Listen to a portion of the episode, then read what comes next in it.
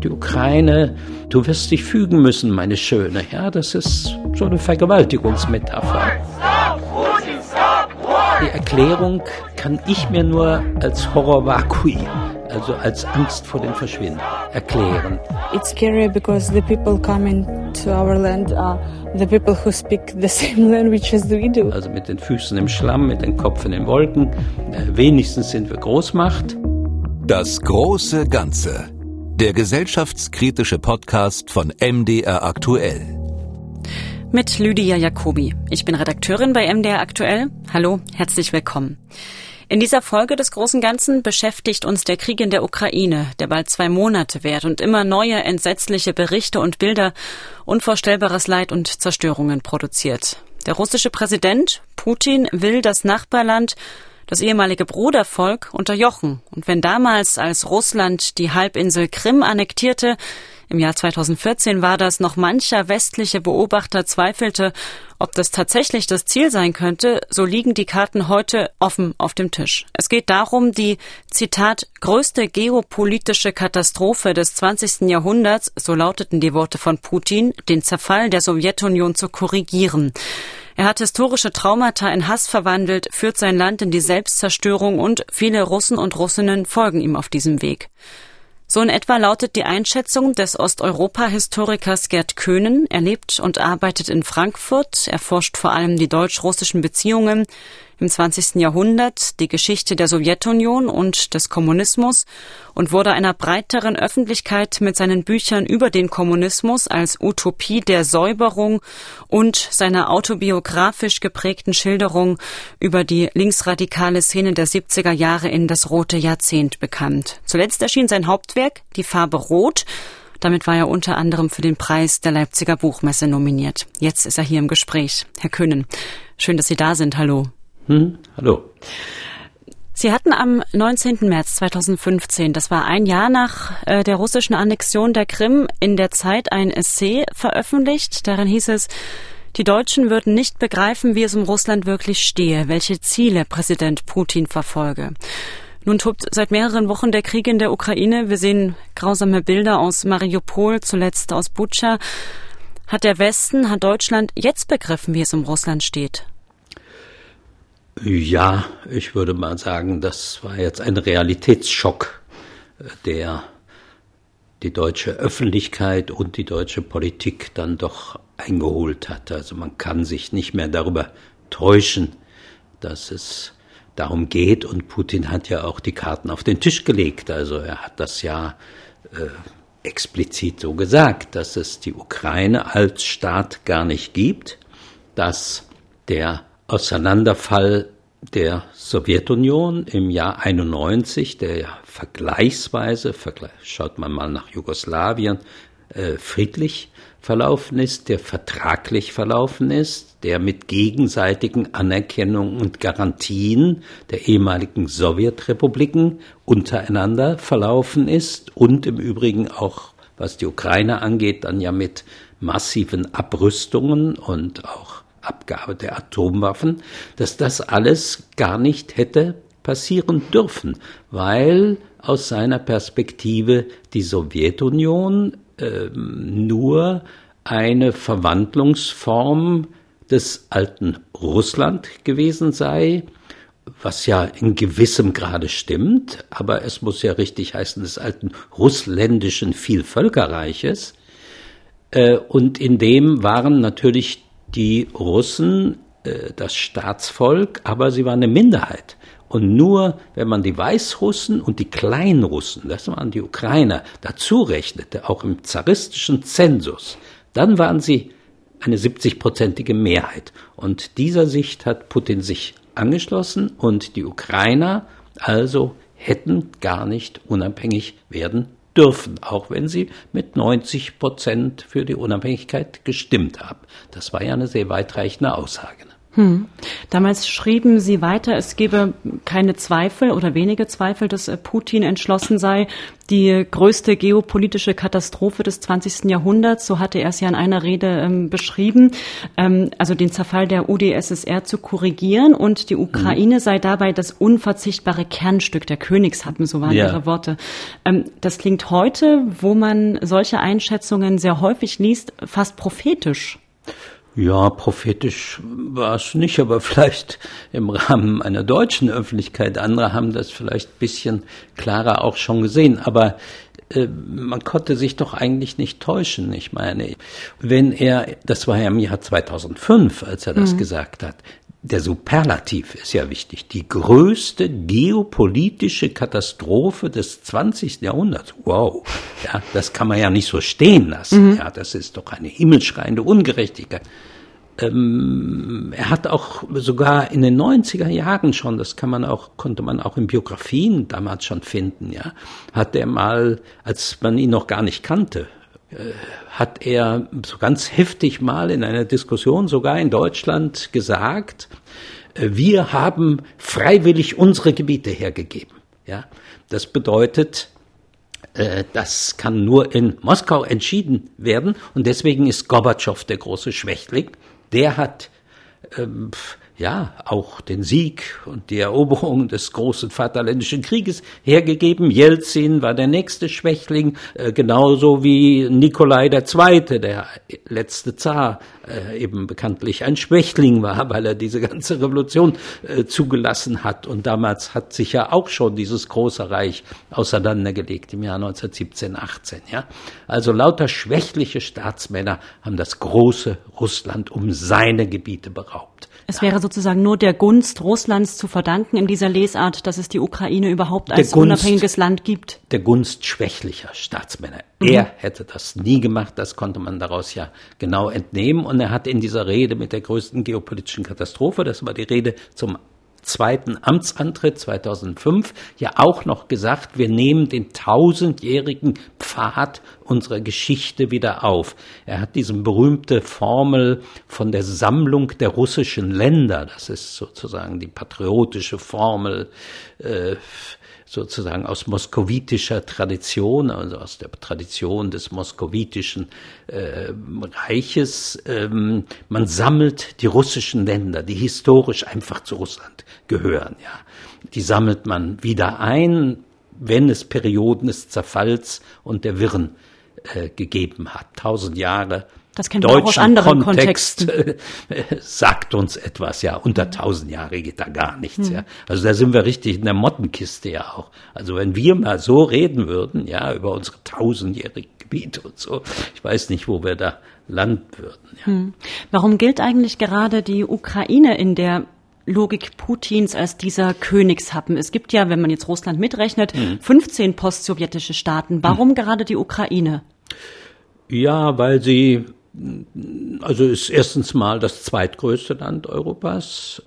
Dann ähm, hatte sie ähm, ja schon in der Logik des zaristischen Reiches war es so, dass die Ukraine Zug um Zug hinzuzuerobern, das war der Zugang zum Schwarzen Meer, äh, das war auch eine große Kolonisierungsbewegung. Der Donbass war ja auch das große Kohlengebiet, äh, schon im Zarenreich und dann in der Sowjetunion. Äh, und dort drängte man dann den Einfluss der westlichen, also da gab es ja habsburgische Gebiete, auch die Türken hatten da äh, ihre Rolle äh, gespielt. Äh, also dort drängte man diese westlichen Einflüsse zurück. Ansonsten hat es eben noch diese mythische Bedeutung, die er ja auch jetzt fast ins Absurde extrem getrieben hat. Äh, denn äh, einmal der Name der Rus, die Kiewer Rus, war der mhm. erste im weitesten Sinne russländische Staat. Das heißt, sie war die Mutter der russischen Städte. Das war aber schon eigentlich 19. Jahrhundert Jargon der Selbsterfindung der Nationen, denn von Moskau her gesehen, denn zu der Zeit, als es diese Kiewer Rus gab im 10. Jahrhundert, äh, gab es noch kein Moskau. Moskau gab es überhaupt erst Jahrhunderte später. Und dann hat das moskowitische Zarenreich äh, ab dem 16. Jahrhundert eben zur Sammlung der russischen Erde angesetzt. Und da war eben die Ukraine immer im Blick. Ansonsten gibt es noch eine neuere Konnotation, äh, dass ähm, der Brzezinski, also der zeitweise mal Sicherheitsberater von Jimmy Carter und so gewesen ist, der hat mal gesagt, ohne die Ukraine ist Russland keine Großmacht. Das steckte auch bei Obama da drin, als er sagte, Russland, das meinte er ja eher abwiegelnd. Äh, Russland ist doch eigentlich eine Regionalmacht. Unter uns gesagt, er hat ja recht, ja. Nur natürlich, also von der Statur her insofern, als ja dieses riesige Russland seine eigenen Ressourcen und Gebiete gar nicht bewirtschaften kann und äh, gerade mal ein Sozialprodukt wie Italien oder so auf die Beine bringt. Aber natürlich ist es ein, mit den Ressourcen, die es hat, ein muskulöser Militärstaat. Aber das war eben immer gemeint, ohne äh, ohne die Ukraine ist Russland nichts. Und das hat man in Russland sich gut gemerkt. Ah, das ist der amerikanische Plan. Hm. Man will uns die Ukraine nehmen und das andere will man uns auch alles nehmen und man will uns in eine Mittelmacht verwandeln. Ja.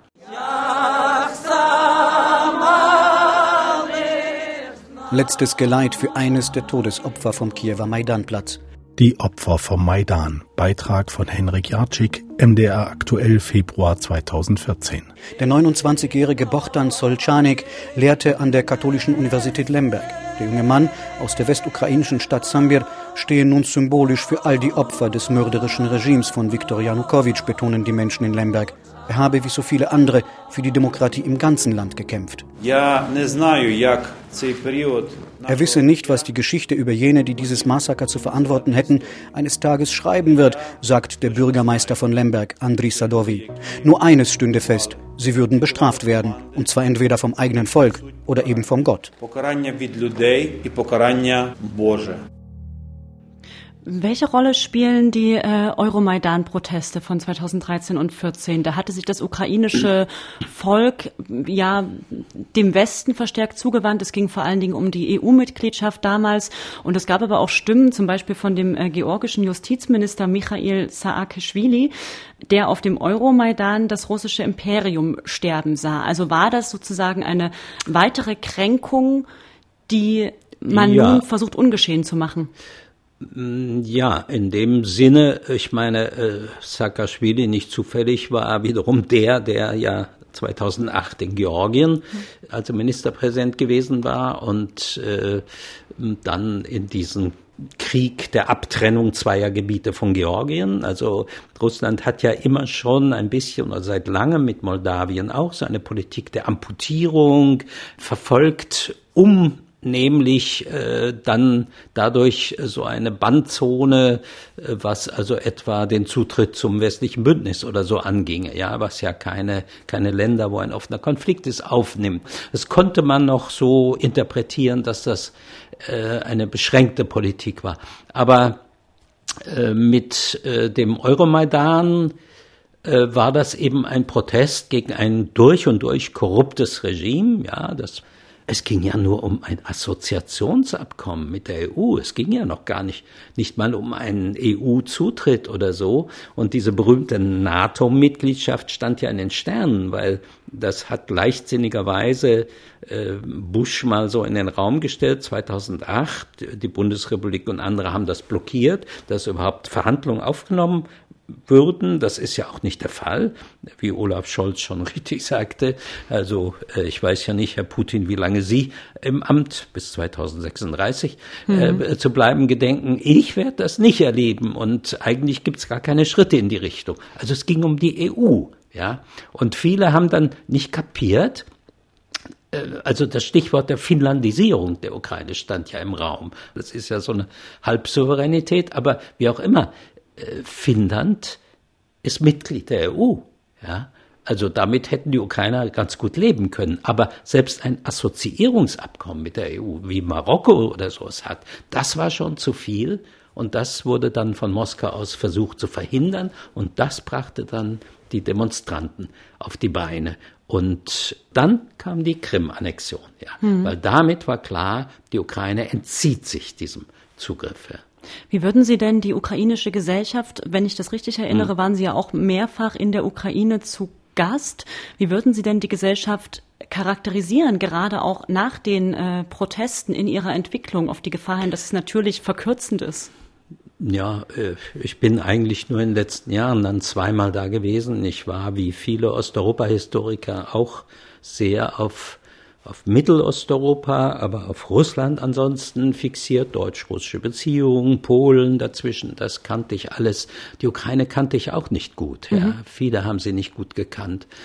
Ja, das war natürlich turbulent. Es ist in dem Sinne zweisprachig, dass es eine russophone und eine ukrainischsprachige äh, Bevölkerung gab und gibt.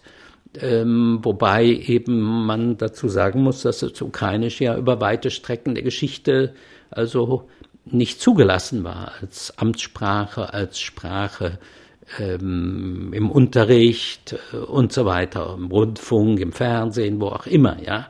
So, also in dem Sinne war dieser Drang, sich seine eigene Sprache wiederzuholen, war sehr stark. Das hat zu Reibungen geführt, ja, wie auch nicht. Ähm, ich meine, dass man immer gesagt hat, ja, der Osten und die Westukraine, das ist alles so ganz heterogen. Ja, äh, welches Land der Welt mit Verlaub ist nicht heterogen? Aber Ukraine, das ist gar kein Land, ja. Nein, die haben sich zusammengerauft und wenn jemand sie zusammengebracht hat, dann Putin, ja. Und das war wirklich. Jetzt der, umso mehr. Jetzt umso mehr, aber eigentlich dann auch schon nach 2014. Dann war klar, da gibt's keinen Weg zurück mehr. Die Krim äh, zum Beispiel hat, war ja ein autonomes Teil äh, der äh, Ukraine geografisch nun mal an die Ukraine angeschlossen. Und da musste Putin ja jetzt diese gigantische Brücke bauen, damit es überhaupt so einen Anschluss gibt. Äh, die Krim war immer ein ganz vielgestaltiges Gebilde. Da lebten die Tataren, da lebten die Ukrainer und Russen, die Russen oft als Neusiedler, denn diese Gebiete sind ja, das muss man immer sehen, äh, durch die heroischen Eroberungszüge unserer deutschen Wehrmacht, ja, äh, fürchterlich verheert und entleert worden durch die Hungerkatastrophen der 30er Jahre äh, in der Ostukraine. Das war ja das Gebiet des Holodomor, also mhm. des großen Hungers, äh, durch die Deportation der Krim-Tataren durch Stalin. Ja, da sind ja die ganzen Verheerungen der Geschichte drüber gegangen. Das waren sehr zusammengewürfelte Bevölkerung. Und deswegen dieses große Verständnis dafür, wie Herr Fritz Münkler das zuletzt nochmal geäußert hat, äh, ja, das ist eben der große Phantomschmerz des verlorenen Imperiums. Oder Jörg Baborowski hat auch darüber äh, ausführlich gesprochen. Ja, von mir aus, das ist der Phantomschmerz des verlorenen großen Imperiums. Aber was sollen die Briten sagen und was sollen die Türken sagen? Naja, und die Deutschen ja auch ein bisschen. Ja, mhm. also wenn alle in ihren Phantomschmerzen schwelgen, das russische, russländische alte Imperium, viel völkerreich, viel Völkergefängnis, hat Lenin gerne gesagt, ja, äh, ist genauso ein koloniales, nur eben territorial kompaktes Gebilde, was in der Form als moskowitisches Zarenreich äh, ungefähr zur selben Zeit in den letzten 300 Jahren 300, 400 Jahren entstanden ist, wie die großen Kolonialreiche der West, der Westmächte auch. Spanische, portugiesische und so weiter, ja. Putin kann nicht nur hart sein, er beherrscht auch den triumphalen Auftritt, die Siegerpose. Putins Dominanzgebaren. Beitrag von Oliver Soos bei MDR aktuell April 2014. Nach der Eingliederung der Krim in die russische Föderation ließ sich der Präsident auf dem Roten Platz in Moskau feiern wie ein Zar. Liebe Freunde, heute ist ein schöner, heller und feierlicher Tag. Nach langem und ermattendem Schwimmen kommt die Krim an ihren Heimathafen zurück nach Russland. Auch im Ukraine-Konflikt fand Putin starke Worte und polterte laut gegen die Kiewer Übergangsregierung. Seid ihr total verrückt? Panzer, Artillerie, Jagdflugzeuge, gegen wen wollt ihr die denn einsetzen? Seid ihr komplett durchgeknallt? Mit dieser Art trifft Putin bei vielen Russen voll ins Schwarze. Die Suche nach Antworten, ähm, wie es zu diesem Krieg hm. kommen konnte, wie es zu diesem Angriff auf das einstige Brudervolk kommen konnte, die ist ja sehr vielgestaltig. Und es wird häufig auch in der Figur Putin, in seinem Charakter, in seiner Biografie nach Antworten gesucht. Wie viel Putin, wie viel russische Gesellschaft steckt in diesem Krieg drin? Ja, das ist eine, eine Sache, die insofern ziemlich komplex ist, weil man sich ja überhaupt fragen muss, wer ist dieser Putin? Wo hm. kommt er überhaupt her?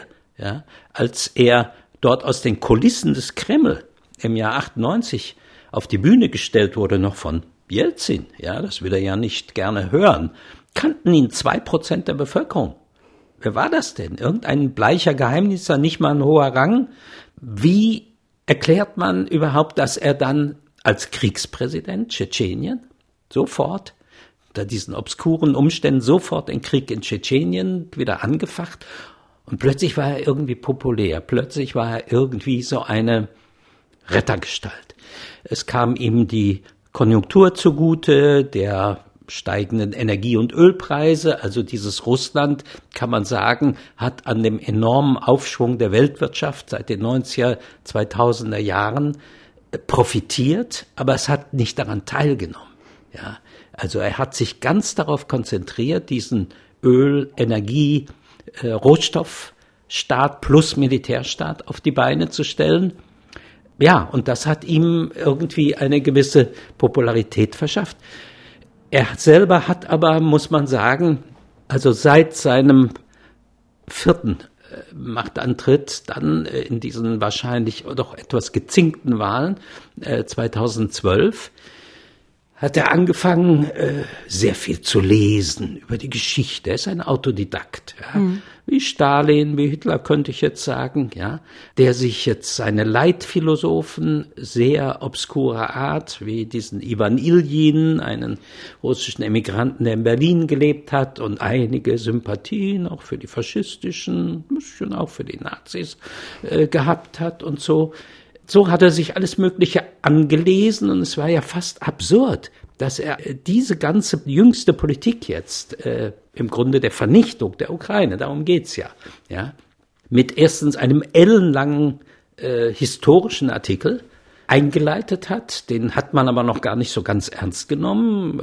Und dann äh, jetzt aber direkt vor der Invasion hatte das Ganze dann schon eine sehr viel aggressivere Pointe, bis hin zu diesem Satz gegenüber Macron, der, der hat sich am Ohr gerieben, ob das wirklich über, richtig übersetzt worden sei, als er sagte, naja, die Ukraine, wie wir in Russland sagen, du wirst dich fügen müssen, meine Schöne. Ja, das ist so eine Vergewaltigungsmetapher. Also, äh, so redete er jetzt. Das ist natürlich irgendwie ein Gossenjargon, ein Hinterhofjargon, ein fast kriminellen Jargon, den er ja auch gegenüber den Tschetschenen früh, wir machen sie auf dem Klo kalt und so, äh, früh geübt hat. Das machte so seinen Charme aus.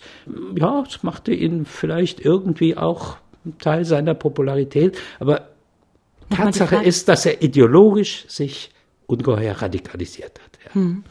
Und die Frage nochmal hingedreht hm. zur russischen Gesellschaft, die haben Sie beschrieben als mürrisch, fatalistisch, betäubt vom medialen Trommelfeuer. Vielleicht kann man von einer politischen Lethargie sprechen. Und zugleich liest man, dass die Verehrung von Stalin zum Beispiel in den letzten ja. Jahren ähm, ja, ja. massiv zugenommen hat. Also quasi der Vertreter, mhm. der Held des ehemaligen russischen Imperiums. Also wie viel mhm. russische mhm. Gesellschaft steckt auch in diesem Krieg? Ja, ja, das steckt eben leider mehr, als man vielleicht hier auch hatte wahrhaben wollen. Das ist auch keine ganz einfache Sache. Ich versuche mit einem Rest von empathischem Verständnis mir vorzustellen, was da passiert ist. Das hat man ja demoskopisch erstaunlich genau auch immer untersucht. Man hält sich, das ist ja so ungefähr die einzig freie Institution in Russland ist ja das sogenannte Levada-Institut, also ein unabhängiges Umfrage auch ausländische Agenten jetzt, aber mhm. man lässt sie machen. Warum? Weil das Regime, solange es da noch gute Nachrichten bekommt aus der Bevölkerung, äh, ist das äh, nützlich, sagen Sie, schauen Sie, hohe Popularität, äh, 70 Prozent oder mehr sind für den Krieg und so weiter. Und da, wo es Krisensymptome gibt, ist auch ganz nützlich, das mal so zu hören. Aber ja, die Erklärung kann ich mir nur als Horror vacui, also als Angst vor dem Verschwinden, mhm. äh, erklären. Ich habe das ja verschiedentlich versucht zu sagen. Es ist eine innere Leere im Selbstbild. Also wie will man diese Geschichte Russlands, jetzt beziehe ich es mal auf das Kerngebiet Russlands, in dem ja man sich unabhängig jetzt von den äußeren Überfällen, also nehmen Sie die 30er Jahre, aber nehmen Sie auch den Bürgerkrieg, äh, der Terror von Stalin 37, ja, mhm. äh, das haben Sie sich selber angetan, ja. Wie erklärt man das? Also diese totale innere Zerrissenheit, damit ist moralisch und intellektuell tatsächlich kaum zurechtzukommen. Ja? Und dann halten alle sich an diesem Mythos des großen Vaterländischen Krieges fest. Da könnte man viel Kritisches auch zu sagen, insofern als diese ungeheuren Verlustzahlen äh, natürlich dem deutschen Vernichtungskrieg zuzuschreiben sind. In erster Linie nur den Krieg eröffnet hat Deutschland an der Seite der Sowjetunion und mit Unterstützung der Sowjetunion, Stalins, und dann äh, die ganze Art der Kriegführung, äh, dieser Hunger, diese Katastrophe, das ist ja alles wie unter einem großen Leichentuch unter diesen 20 oder mehr Millionen Toten äh, begraben. Und das tut sich jetzt äh, Putin in einer absolut zynischen Weise sozusagen auf sein moralisches Habenkonto schreiben, ja, wir Russen, wir haben gewaltige Opfer gebracht, obwohl ein beträchtlicher Teil selbst dieser Opfer aufs eigene Konto geht.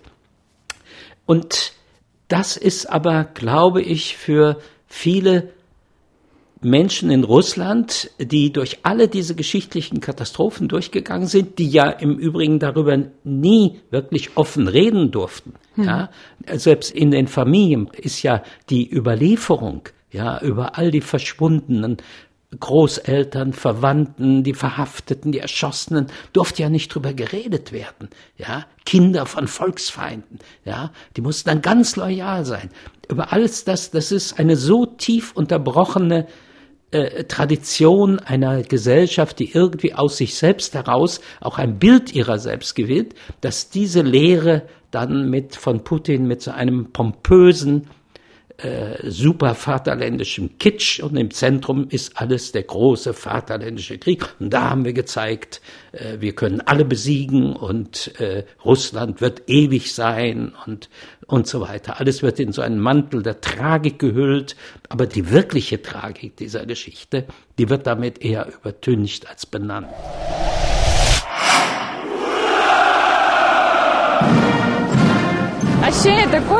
Wir müssen vor nichts Angst haben. Unsere Jungs haben so eine Disziplin. Das sind Prachtjungs, richtige Helden. Ich bin stolz auf mein Land und darauf, dass ich Russin bin. Einmal im Jahr bei der großen Parade am 9. Mai, dem Tag des Sieges über Hitler-Deutschland, ist der vom Staat beförderte Patriotismus mit Händen zu greifen. Das Machtsystem von Putin. Reportage von Sonja Nagel, MDR aktuell 2020. Um auf der internationalen Bühne wieder ein wichtiges Wort mitreden zu können, braucht Putin selbst in Zeiten hybrider Kriegsführung eine schlagkräftige Armee und ein Waffenarsenal, das mithalten kann mit den USA und China. Putin ordnet eine Armeereform an, in die Rüstungsindustrie fließt viel Geld. Heute sieht Putin nicht nur dieses Ziel als erreicht an. Russland ist nun nicht nur wiederhergestellt und stark im wirtschaftlichen und sozialen Bereich, sondern hat auch wieder einen festen Platz unter den führenden, einflussreichen, verantwortungstragenden Großmächten auf dem Planeten. Jetzt haben Sie schon ähm, einige Ausflüge in die Geschichte mhm. gemacht. Sie als Historiker haben mhm. sich ja schwerpunktmäßig mit der Geschichte des kommunistischen Russland auch unter Stalin beschäftigt. Ähm, Wie gültig sind denn die Erkenntnisse, die Sie als Historiker gewinnen konnten und äh, nach wie vor gewinnen für das heutige Russland, für diesen aktuellen Krieg? Ja, wenn das heutige Russland diese Erkenntnisse doch mal überhaupt zu Gesicht bekommen würde. Mhm. Ich meine, man muss es doch auch ein bestürzender Tatbestand, dass die ganzen großen Forschungen über die Geschichte der Sowjetunion, Russlands zum beträchtlichen Teil im Ausland gemacht worden sind oder auch von russischen Historikern im Ausland. Ist das so? Tatsächlich? Ja, ja. Äh, schauen Sie, die Archive sind doch überhaupt erst in frühen 90er Jahren geöffnet worden. Ja, und dann sind sie ganz schnell auch großteils schon wieder zugegangen oder nur noch sehr selektiv. Die authentische Geschichtsforschung über die eigene Geschichte ist behindert und insofern gehört es doch zum Beispiel zur Vorgeschichte dieser Invasion äh, das war der letzte Schlussstein, dass äh, die Geschichtsgesellschaft Memorial in Moskau, die ich 89 im März 89 in Moskau kennengelernt habe, also ich habe die jetzt wirklich äh, über 30 Jahre hinweg gut gekannt, wir haben uns regelmäßig getroffen, die haben eine unglaublich redliche Arbeit der Aufarbeitung äh, der Geschichte gemacht, wird am Vorabend der Invasion verboten. Ja. Mhm man darf überhaupt nicht darüber diskutieren, beispielsweise, wie es sein konnte, dass die Sowjetunion im Juni 41 so auf dem falschen Fuß erwischt wurde. Ja, das waren ja die größten militärgeschichtlichen Niederlagen. Ja, obwohl das Land hoch gerüstet war, aber 70 Prozent der Offiziere waren im Lager oder erschossen. Ja, äh, die, und Stalin wollte es nicht wissen und nicht hören, obwohl es die Spatzen von den Dächern pfiffen.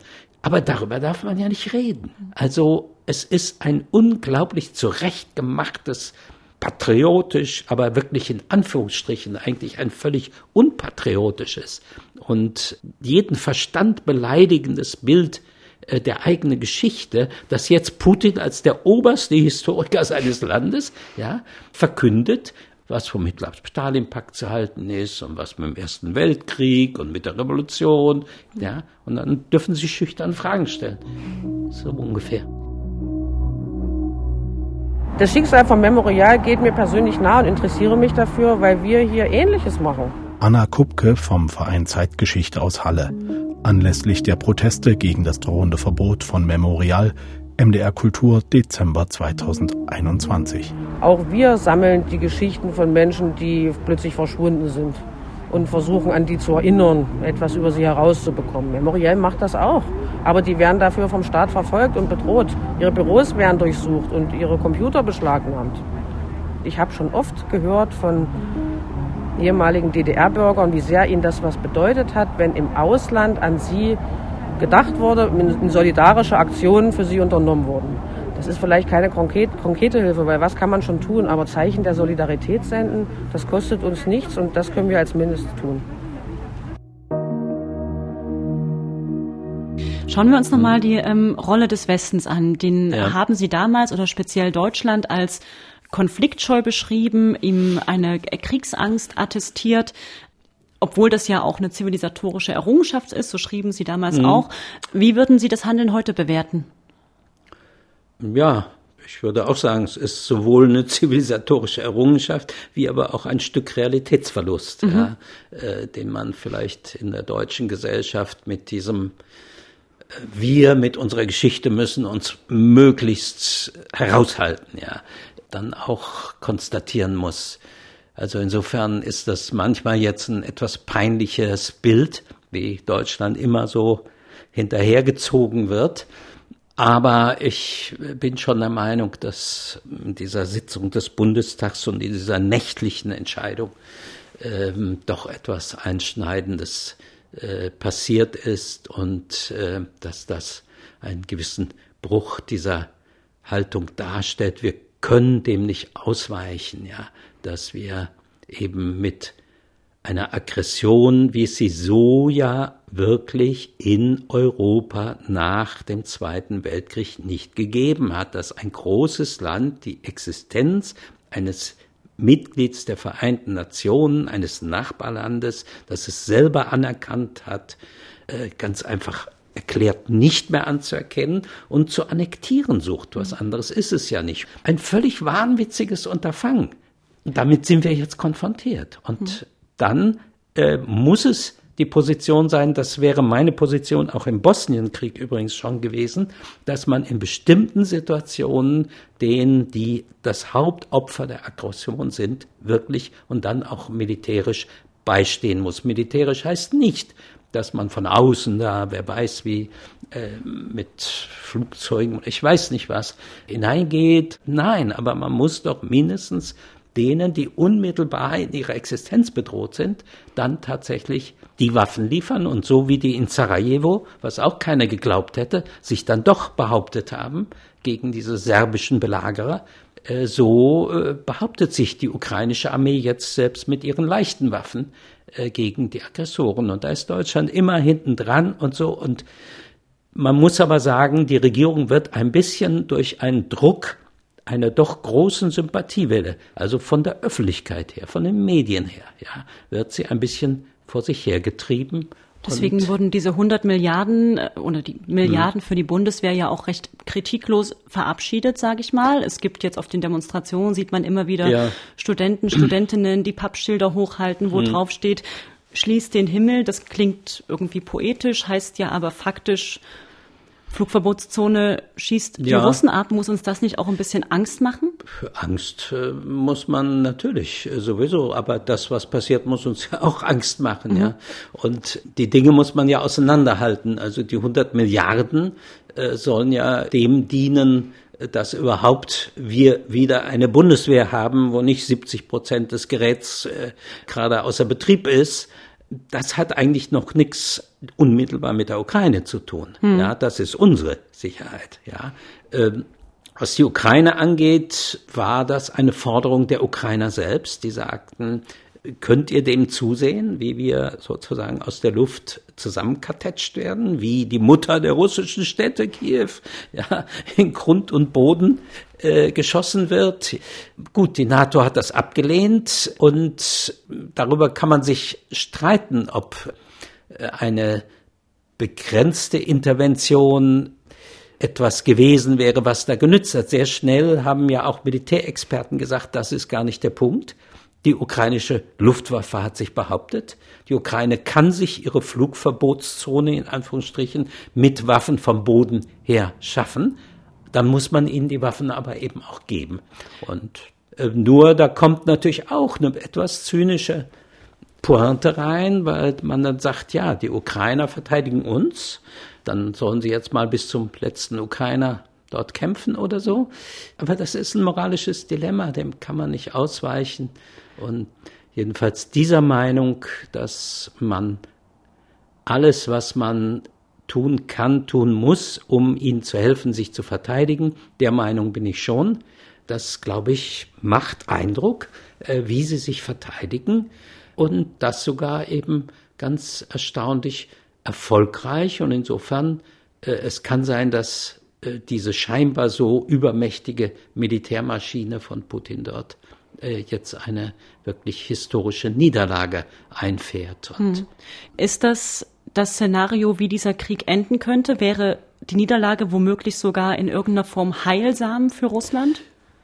Wäre sie, aber ich fürchte, dass Putin immer weitermachen muss. Also ich sehe gar nicht, wie er aus der Sache wieder rauskommen will. Er muss irgendein Beutestück anschleppen. Wahrscheinlich wird es äh, die völlig vernichtete Stadt Mariupol sein und der Korridor zur Krim, was die Ukrainer dann vielleicht in irgendeinem Vertrag abschreiben müssen. Aber das wird natürlich äh, ein Waffenstillstand sein und solange werden sie die ganze Ukraine so gut sie können zusammen bombardieren, ja. Äh, und äh, das ist eigentlich das Schlimme ein Frieden, es gab doch gar keinen Anlass für diesen Krieg. Also der war mhm. doch völlig unprovoziert. Äh, so, äh, worum geht's eigentlich? Ja, das war ein ganz schlagfertiger Satz, den die Annalena Baerbock bei dem ersten Gespräch, wo es immer um die Verhinderung und so, hat zwei Stunden mit Lavrov geredet, und dann auf der Pressekonferenz redet der Lavrov dies und das und so, und sie sagt, äh, ja, ich weiß gar nicht, worum geht's eigentlich, ja. Das ist das Beängstigende tatsächlich an der Sache, ja. Aber tatsächlich Russland selbst muss irgendwie aus diesem, ja, fast schon psychotischen Vorstellung einer Bedrohung von, äh, ich weiß nicht, muss irgendwie aufwachen und, und selber verstehen, was da gerade passiert, ja. Mhm. Und zwar in ihrem Namen, ja. Wie kann wir gehen jetzt von hm. dem Ende des Krieges aus, ja. das irgendwann kommen wird. Wie kann Russland, wie kann die russische Gesellschaft danach aussehen, die ja, Sie haben es vorhin schon skizziert, jetzt eine vergleichsweise niedrige Lebenserwartung hat, in großen Teilen in hm. Armut lebt, durch die Repression des eigenen Präsidenten niedrig gehalten wird, die wirtschaftlichen Sanktionen kommen dazu. Was kann das für eine Gesellschaft sein? Tja, wenn ich das wüsste. Ich meine, man muss doch mal sehen, dass, dass es geht ja ein ganz großer Teil der begabten, gebildeten, unternehmungslustigen jungen Leute haut er ab, ja, in hellen Scharen. Also die Gesellschaft dünnt immer mehr aus in ihrer ihrem Potenzial, in ihren produktiven Potenzialen. Es geht gar nicht nur darum, dass die Leute verarmen. Äh, es gibt eine riesige Kriegskasse, auf der der Kreml sitzt der für diese Dinge ausgegeben wird und nicht für die Entwicklung des eigenen Landes. Ja, also das Land wird heruntergewirtschaftet und äh, muss dann natürlich höllisch aufpassen, nicht zum Kettenhund oder ich weiß nicht was seines neuen Verbündeten China zu werden, ja, was ja ein ganz anderes Gewicht inzwischen auf die Waage bringt. Die sind mal von ganz ähnlichen Voraussetzungen, was das Sozialprodukt angeht, ausgestartet vor 30 oder 40 Jahren. Mhm. Jetzt ist China das, weiß nicht, zehnfache oder so. Also Russland wird eigentlich sinkt ab zu einem, einem Klienten im besten Falle, ja. Wie die russische Gesellschaft sich dieses Klammergriffs erwehren kann, das weiß ich eben auch nicht, ja. Man müsste klassischerweise auf irgendeine Palastrevolte hoffen oder so, ja.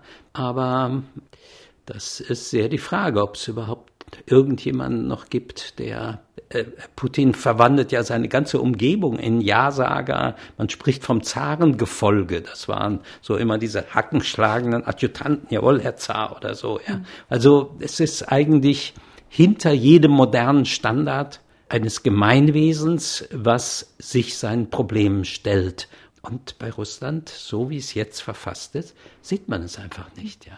Und der Blick auf die andere Seite der Grenze, die hm. ukrainische Gesellschaft, das Land danach, beziehungsweise vielleicht fasst man es auch ein bisschen größer, ähm, das Bild der anderen postsowjetischen Länder, denken wir an Moldau, denken wir an Georgien, hm. die ja vorher auch ein teilweise, ich sag mal, zwiespältiges Verhältnis zu Russland hatten, auch eine große Russland-Freundschaft teilweise noch existiert hat und die sich jetzt ähm, vermehrt Europa zuwenden, EU-Eintrittsgesuche stellen. Was wird es mit diesen Ländern machen?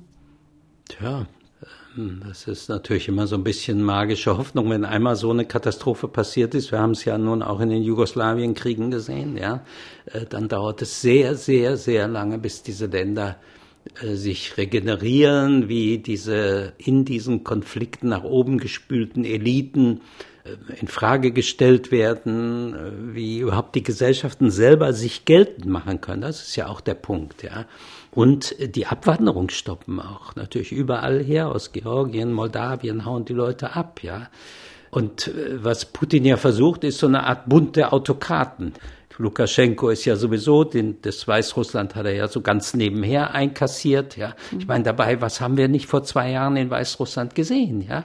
Die von diesen drei Frauen geführte Volksbewegung, wie friedliche Volksbewegung mit so viel Potenzial, ja. Mhm. Gegen die gefälschten Präsidentschaftswahlen. Ja, gegen die gefälschten Präsidentschaftswahlen und dieses, der ist so wie so ein Kolchos-Direktor führt er doch sein Land, ja. Jetzt ist er ein Kettenhund von Putins Gnaden und in Kasachstan haben wir auch die Aufstände gesehen. Jetzt ist der auch abhängig und das sind natürlich alles keine guten Entwicklungsaussichten für alle diese Länder. dabei, alles ist da, um eigentlich das Ganze zu einem produktiven Miteinander zu machen. Ja. Natürlich, die Bildungsniveaus sind langsam aber doch gestiegen. Es sind äh, alle möglichen wertvollen Rohstoffpotenziale da. Man hat Transitfunktionen in alle Richtungen. Alles ist eigentlich da, um ganz anders zu leben. Ja. Aber das Verhängnis von Putins Russland, nicht nur Putin als Person, das ist schon auch steckt tatsächlich ein bisschen irgendwie in dieser mentalen Verfassung eines beträchtlichen Teils der Bevölkerung drin. Also wenigstens sind wir Großmacht, ja. Also mit den Füßen im Schlamm, mit dem Kopf in den Wolken. Äh, wenigstens sind wir Großmacht. Aber gut, das ist eine Frage der freien Entscheidung oder eben auch der unfreien Entscheidung der russischen Bevölkerung selbst, wie sie leben will. Ja. Herr Köhn, vielen Dank. Ja. Vielen Dank für Ihre Zeit. Okay. Das war die 20. Folge des MDR Aktuell Podcasts Das große Ganze. Die aktuellen Entwicklungen im Ukraine-Krieg, Fragen nach Militärstrategien, Kommunikation und Propaganda, der Rolle des Westens und vor allem danach, wie dieser Krieg enden kann, die gibt es auch in unserem neuen Podcast. Was tun, Herr General, lautet der Titel mit dem ehemaligen NATO-General Erhard Bühler. Zu finden unter mdr.de und überall, wo es Podcasts gibt. Ich bedanke mich an dieser Stelle fürs Zuhören. Tschüss und wenn Sie mögen, bis zum nächsten Mal. Das große Ganze.